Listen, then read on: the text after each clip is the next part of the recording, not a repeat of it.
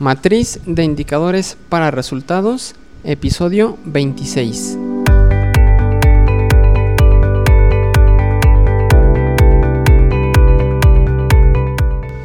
Muy buenos días a todos, bienvenidos a este nuevo episodio del podcast de la matriz de indicadores para resultados.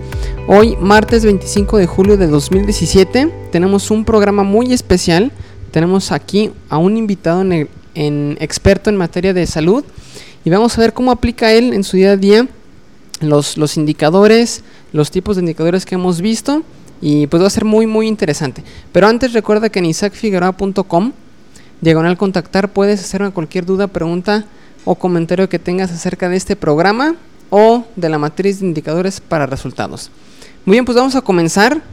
Eh, está conmigo Antonio, Antonio Valdés. Y Antonio, yo ya te conozco, tú ya me conoces, pero este vamos a, a dejar que la audiencia te conozca. Por favor, dinos quién eres y a qué te dedicas. Muy bien, pues buenas tardes. Mi nombre es Antonio Cabrera Valdés y pues yo me dedico a la parte de de identificar o, procesar la parte de, estudios para análisis clínicos como tal eh, y poder ver o poder analizar o darles una vista, un panorama más amplio a los pacientes como tal de cómo se encuentra su salud. Perfecto, muy muy interesante. Pues vamos a comenzar con, con las preguntas. Este, bueno, hay un hay una una campaña que se llama Unidos por tu Salud en la que, en la que, hacen, en la que hacen distintas, distintas pruebas. Si nos pudieras platicar en qué consiste esta, este tema de prevención de, la salud y ya nos vamos a enfocar en algunas de, estas pruebas que, hacen, Toño. Correcto. Mira, eh, lo que es la parte de, de Unidos es para, para más que nada identificar eh, a las personas con, alguna enfermedad como tal o darle seguimientos, darle seguimiento a esas personas, eh, cómo llevan su tratamiento, cómo han evolucionado, más que nada para que lleven una vida un poco más saludable ya con la enfermedad que ellos, ellos posiblemente tengan. Perfecto, muy bien. Pues vamos a... Hay una prueba que se llama eh, la prueba de perfil de lípidos. ¿Nos puedes platicar en qué consiste esta prueba, esta prueba, Toño, por favor? Claro que sí, mira, la prueba de perfil de lípidos consiste, pues más que nada, en realizar cinco estudios para determinar los diferentes tipos de grasas o lípidos en la sangre. Más que nada, estos niveles es más que nada para identificar si los niveles están elevados, pues de alguna forma contribuyen o, este, o tienen problemas para eh, más, más, adelante producir o, padecer alguna enfermedad cardiovascular o algún accidente cerebrovascular. Perfecto. Y esta prueba de lípidos tiene varias, varios analitos, varias pruebas, ¿verdad? Así es. Eh, la prueba de perfil de lípidos se realizan cinco estudios que son el colesterol total, el colesterol HDL, el colesterol LDL, triglicéridos y un estudio que se llama riesgo aterogénico. Perfecto. ¿Nos pudieras explicar eh, brevemente en qué consiste cada una de, estas pruebas y, sí, pues de, de, qué se tratan? Sí, muy bien, mira, empezamos con el colesterol. El colesterol, como tal, es una grasa que circula en la sangre no tiene un valor limitado como tal, pero sí es el conjunto de diferentes lipoproteínas. Esto mismo nos ofrece un panorama más amplio sobre la probabilidad de, una, de producir una, una, una, un ateroma. Un ateroma es como se produce más que nada en la parte de los, de los vasos sanguíneos empieza a levantar los tejidos y empieza como a hacer un tapón en medio de, los vasos y eso produce o puede, puede producir lo que es un riesgo para una enfermedades cardiovasculares. Órale, no, pues este, muy interesante. ¿Y el qué es el, el HDL? Así es, el colesterol HDL o lipoproteína de alta, de alta densidad más comúnmente se le conoce como colesterol bueno.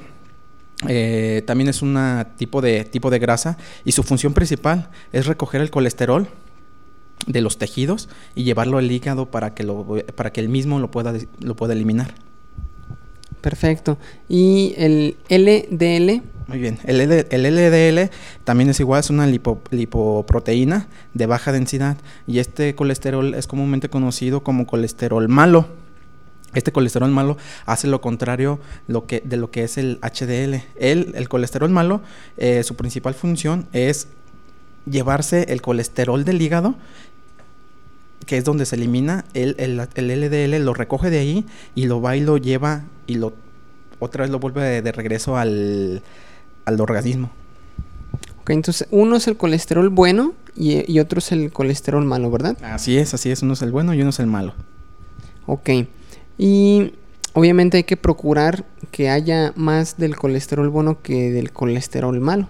Así es, sí, porque de la parte del HDL o, o el colesterol bueno es el que ayuda a eliminar esta parte que hay que tener también bajo lo que es el LDL, que ese es el que nos provoca estas, estas enfermedades. Perfecto. Oye, y Toño, ¿y podemos hacer algo para que nuestro, para procurar que nuestro organismo incremente el, el HDL y podemos hacer algo para que disminuya el, el LDL, que es el colesterol malo, no sea algo como há- hábitos alimenticios o ejercicio, no sé, dormir o... Sí, claro. De hecho, para esta parte, por lo normal es, es realizar eh, ejercicio y tener una, una buena alimentación. Para mantener lo que es el HDL elevado, podemos comer alguna, algunos pescados, algún este, donde tengan algunos omegas, eh, por ejemplo, también algunos, algunos aceites, este, eh, alguna, como por ejemplo, frijol, este, mm, etcétera, de esa, de esa parte, pero sí mantener una, una dieta y un ejercicio este constante. Perfecto. Muy bien. Este, los triglicéridos, Toño, ¿esos de, de qué se tratan? Ah, bien. Los triglicéridos también son otra otra grasa como tal, pero esa es más común en el cuerpo. ¿Sí? Sirve para proporcionar lo que eh, más que nada la energía al organismo. Eh, la cantidad de, esto- de estos triglicéridos cuando está elevada, estos los almacenan, los, los, los almacenan los tejidos adiposos o tejidos grasos, mm, como también se les puede, puede llamar. Dice, y en caso de ser necesarios, en un futuro, pues ya el cuerpo los, los utiliza, los quema y ya los toma como, como energía. Pero cuando, cuando tenemos demasiados este, triglicéridos dentro del cuerpo, los almacenan en el abdomen o en el cuadril, que esto pues ya comúnmente ya se puede desa- desarrollar una, una, ¿cómo se puede decir? Una gordura, este, puede ser este sobrepeso. Que son las que, los que conocemos como las llantitas. Ándale, sí, son esas meritas. Muy bien. Ok, este, ¿cuál es el riesgo aterogénico que mencionabas y cómo se calcula? ¿Y cómo se calcula? Muy bien, el riesgo heterogénico es una relación simple entre el colesterol total y el colesterol HDL, que en este caso es el colesterol bueno. Eh, estos niveles o estas, estos niveles así como tal de, de, de- de relación nos sirve para ver si son suficientes el colesterol bueno o está manejando bien al colesterol o a los tejidos, este, perdón, al lípido, a los lipoproteínas de alguna forma checar que todo esté dentro de los rangos De- te ayuda también a, proporcionar alguna algún riesgo de alguna enfermedad cardiovascular Ah, muy interesante. Entonces, este, se, este riesgo aterogénico se calcula eh, el, dividiendo el colesterol total entre el, entre el HDL. Muy bien. Entonces aquí un paréntesis a todos los, a todos los, este, a todo el auditorio. Recordemos que la Coneval maneja cuatro tipos de indicadores que, que son los que hemos estado viendo en los episodios anteriores. El indicador de promedio, tasa de variación, eh, porcentaje y el índice. Entonces, este es un tipo de, de indicador de razón o de promedio porque simplemente divides un valor entre otro y te da una, un resultado. ¿Sale? Muy bien. Y este. Entonces, pues es importante cuidar esa, esa, esa, pues irnos a checar y cuidar esa razón que no pase de cierto parámetro porque eh, estaremos más, más propensos a, a tener un, un ataque al corazón, Toño. así es sí una una enfermedad cardiovascular o un accidente cerebrovascular Ok, perfecto. Muy bien. Este. Pasando a otro, a otro tema. el índice de masa muscul ah, índice de masa corporal, ¿nos podrías comentar qué es y, cómo se calcula? Muy bien, mira, el índice de masa corporal, o por sus siglas IMC, eh, nomás es un, un simple, sencillo índice sobre la relación del peso sobre la altura al cuadrado. ¿Sale? Generalmente es utilizado para clasificar el peso insuficiente o, la, o, la, comparación entre la altura y el peso como tal. ¿Sale? Saber si, si en base o en relación a eso, con, qué tipo de, de, sobrepeso cuenta uno o si está normal como tal. Perfecto. Y este, bueno, aquí también otro paréntesis, aquí vemos que este tipo de indicador es un índice. Entonces aquí ya Toño nos platicó cómo se calcula con base a, las variables de peso y de, de, estatura, ¿sale? Y aquí cuáles son los valores de, referencia, Toño. Muy bien, para lo que es el IMC, son, son varios valores de referencia. Por ejemplo, para una persona que en esa relación se encuentra eh, menor a 20, está, está bajo de peso. Si su relación está entre 20 y 24.9, es un peso normal. Si se encuentra de un valor de 25 a, a 29.9, tiene obesidad leve. Si se encuentra de 30 a 34.9, tiene una obesidad tipo 1. Si tiene de 35 a 39.9, tiene una obesidad tipo 2 y si tiene más de 40 tiene una obesidad tipo 3. Eh, estas ya se clasifican, ya tienen también su, clasificación como tal, eh, ya clasificada por la, por la, por la OMS. Entonces ya uno ya puede también verlo a, también a simple vista, ¿no? Pero, pero este, ya con este índice de masa, de masa corporal, ya se les da un poco más tangible el resultado a los, a los pacientes. Perfecto. A ver, vamos a hacer una, una, prueba. Vamos a calcular rápidamente mi índice de masa corporal y vamos a ver en qué, en qué parámetro, Toño. A ver, ¿me ayudas, Toño? Sí. Entonces sería masa corporal. Ajá. Sería el peso. Sería el peso y la altura al cuadrado. Entonces, por ejemplo, ¿cuánto mides? Yo mido 1,70. 1,70. 1,70 eh, al cuadrado sería 2.89. ¿Sí? Muy bien. ¿Y pesas? Y peso 73 kilos, 73 kilos ya. 73 kilos. Muy bien. Vamos a hacer la relación de 73 kilos entre 2.89. Eh, ok, y nos da una relación de 25.25. Entonces, en base a lo que te comenté, eh, tienes una obesidad leve. una obesidad leve. Ay, qué cara. Entonces, ahí tengo que mejorar mi alimentación, hacer un poco más de, ejercicio, ¿va, Toño? Sí, un poquito menos este de, frituras y entrar un poquito más al, al gym y verduras. Perfecto, ¿no? Pues ya cada quien puede, puede hacer este el, su, su, ejercicio, su cálculo y pues este, pues ya para tomar medidas.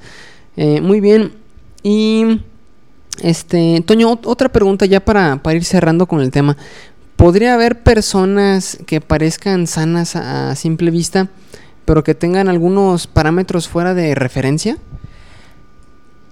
Sí, mira, por, por fuera pues todos este, se pueden ver igual sano, ¿no? Sí necesitan realizarse sus, estudios como tal, pero, pero sí, o sea, por ejemplo, podemos ver este, una persona delgada y posiblemente tenga, tenga triglicéridos altos. Me tocó ver una, un paciente que, está, tú lo veías a simple vista, tenía una complexión delgada, pero cuando se realizaron las pruebas de, de colesterol y toda esta parte de perfil de lípidos, sus triglicéridos rondaban alrededor de los 800 a 900 triglicéridos, que el cual el promedio de triglicéridos debe ser menor a 130. Entonces, sí, sí, claro, puede llegar a pasar. Por eso es que estas, estas, este, eh, complicaciones de, tener elevados las, los los, las pruebas de perfil de lípidos, sí es importante realizarse estudios porque, como le dicen, es como una muerte silenciosa porque no sabemos realmente si, si tenemos los los, las grasas en, en, buen nivel. Entonces sí hay que realizarse estudios. No, pues muy, muy, muy bien, muy interesante. Este, ¿qué otra anécdota, anécdota nos puedes contar al, al respecto aquí de hablando de estos temas, Toño? Pues yo creo que, mira, o sea, simplemente con que también me tocó un paciente que tú lo veías este muy chonchito, muy gordito, pero sus colesteroles, sus este su perfil lípidos lo tenía de hecho hasta más debajo de lo normal. Entonces, este, pero cuál, él ya llevaba una alimentación bien, realizaba ejercicio, entonces realmente pues sí te ayuda mucho a realizar el, este te ayuda mucho a el realizar ejercicio y el tener una buena alimentación. Entonces no simplemente por lo como nos veamos, pero o como nos sintamos, pero sí hay que mantener una, una vida saludable. Perfecto, ¿no? Pues muy bien.